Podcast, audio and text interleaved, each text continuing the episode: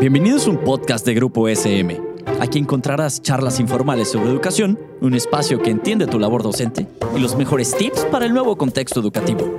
También un espacio donde papá y mamá se sentirán identificados. Hola, bienvenidos y bienvenidas a un episodio de nuestro programa El mundo de las emociones. Soy Yvonne Klein, especialista en educación socioemocional, y hoy exploraremos y nos adentraremos en las diferencias entre el miedo y la ansiedad y veremos estrategias para enfrentarlos. Pues son, fueron emociones que nosotros durante la pandemia padecimos muchísimo, ¿sí? Y hablar de miedo o ansiedad implica pues hablar de muchas emociones. Bueno, pues veamos primero qué es el miedo. El miedo es una emoción que se genera ante una amenaza real. Nosotros desde el miedo estamos actuando desde el modo sobrevivencia. Se experimenta frente a una amenaza. Entonces lo más importante es que entendamos que miedo igual a amenaza real, ¿ok? ¿Y cuáles son los síntomas del miedo? Porque hemos dicho que las emociones se traducen en nuestro cuerpo. ¿Dónde sentimos el miedo? Por supuesto que cada uno pues va a experimentar el miedo de manera muy particular. Yo voy a referirme acá a la sintomatología que podemos compartir todos, ¿sí? Bueno, puede sentirse sudoración, taquicardia, tensión muscular, alerta metabólica que nos pone en situación de responder.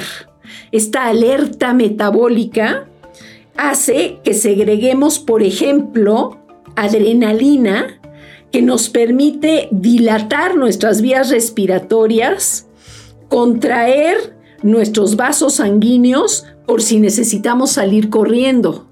Se interrumpe la digestión. Se abren las pupilas por si necesitamos captar más cosas a través de la vista. Se segrega el cortisol, que es la hormona del estrés, ¿no? Que un cierto grado de estrés puede ser funcional. El problema es cuando el estrés se desborda y se convierte en algo que nos desgaste, ¿verdad? Entonces, básicamente hay tres reacciones frente al miedo. Una reacción es huir. O sea, nuestra mente, primero siento el miedo, o sea, está temblando, ¿verdad? O veo un perro rabioso que se dirige hacia mí y que me va a morder. Bueno, pues valoro la situación y concluyo que es más fuerte la amenaza y entonces salgo corriendo, ¿verdad? La otra es, pues, atacar. La primera fue huir, la siguiente es atacar. Valoro las fuerzas y digo, no, el perro está chiquito y aquí hay un palo, no lo voy a lastimar, pero lo voy a asustar y voy a hacer que se frene y se regrese por donde vino, ¿verdad? Entonces la siguiente es atacar. Y la tercera reacción que tenemos a nivel corporal es que nos rebasa completamente la amenaza. Eso es lo que pasó con muchas personas en un piso 8, 9 o 14 en, en, la colonia Condesa, en el centro, cuando tembló, ¿verdad? En el centro de la ciudad. Y entonces lo que sucede a de sintomatología es que el cerebro se paraliza y se desconecta y nos desmayamos. Entonces, eso es un extremo. Entonces, podemos decir que o bien huimos o atacamos o nos desconectamos y nos desmayamos, ¿no? Veamos ahora qué es la ansiedad. Y me parece importante que distingamos qué hacemos con el miedo y qué hacemos con la ansiedad para saber qué estrategias utilizar frente a ellos, ¿no? La, ansiedad es una emoción que se genera frente a una amenaza potencial. Acuérdense, el miedo frente a una amenaza real. La ansiedad frente a una amenaza potencial. A mí me da COVID, bueno, potencialmente puedo morirme. No, eh, también puede ser una amenaza real, también. O sea, se confundieron mucho las cosas, pero puedo pensar, híjole, voy a perder el trabajo, voy a, me va a pasar esto. O sea, pueden suceder cosas a partir del COVID. Ajá. Entonces, las manifestaciones de la ansiedad son muy parecidas al caso del miedo. Hay sudoración, taquicardia, tensión, problemas respiratorios pero la diferencia es que invaden pensamientos catastróficos de un posible, posible futuro que nos puede venir. Y entonces hay una, lo que yo llamo, una, una parálisis por abrumamiento. O sea, voy a perder el trabajo, no voy a tener nada que comer, ¿qué le voy a dar a mis hijos? Este, ¿de qué voy a sobrevivir? ¿Qué va a pasar con esto, no?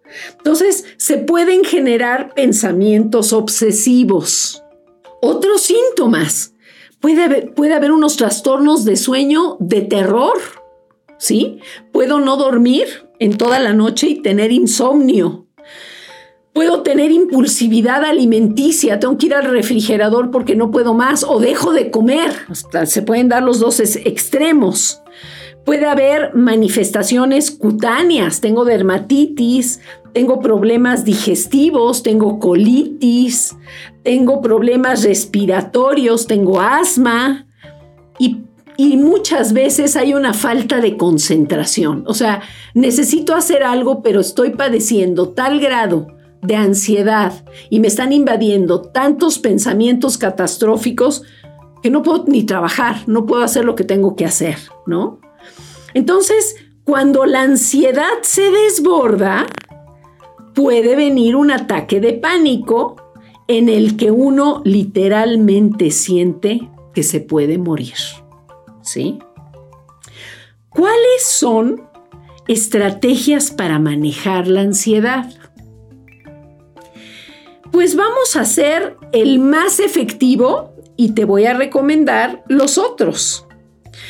El ejercicio más efectivo para el manejo de la ansiedad es el ejercicio de la respiración. Vamos a hacer un ejercicio de respiración, ¿ok? Va a durar entre un minuto y dos minutos. No va a ser mucho, pero me parece importante acompañarte a través de este sonido a que hagas un ejercicio de respiración. Porque cuando detectas ansiedad, hacer ejercicios de respiración automáticamente te van a bajar la ansiedad. Y lo puedes hacer parado, sentado, estando en una tienda, estando en donde quieras, estando manejando, ¿sí? Bueno, entonces vamos a empezar. Te pido que descruces tus, tus brazos y tus piernas te pido que cierres los ojos. Bueno, obviamente si estás manejando no vas a cerrar los ojos. Eso es si estás en el coche y vas en el otro asiento, ¿verdad? Si no, te paras y haces el ejercicio. Es más efectivo hacerlo con los ojos cerrados. Entonces, bueno, voy a hacer una, eh, guía, una guía ahorita oral para que te puedas relajar. Cierra tus ojos. Recárgate bien si estás parado o parada, recárgate en una pared. Si estás sentado o sentada, recárgate bien en el asiento y en el respaldo y recarga bien las plantas de tus pies. Empieza a respirar por la nariz y empieza a ver qué tanto puede bajar esa respiración hasta tu diafragma que no se quede a nivel de cuello. Y vamos a empezar a hacer varias respiraciones en las que cuando inspiramos vamos a imaginar que vamos a llevar una luz blanca a diferentes partes de nuestro cuerpo. Entonces vamos a empezar por las partes más inferiores y vamos a ir subiendo poco a poco. Entonces, respiremos por la nariz, veamos nuestra figura iluminada como oscura, con la posición en la que nos encontramos y llevemos luz a nuestros pies, iluminemos con luz blanca nada más nuestros pies.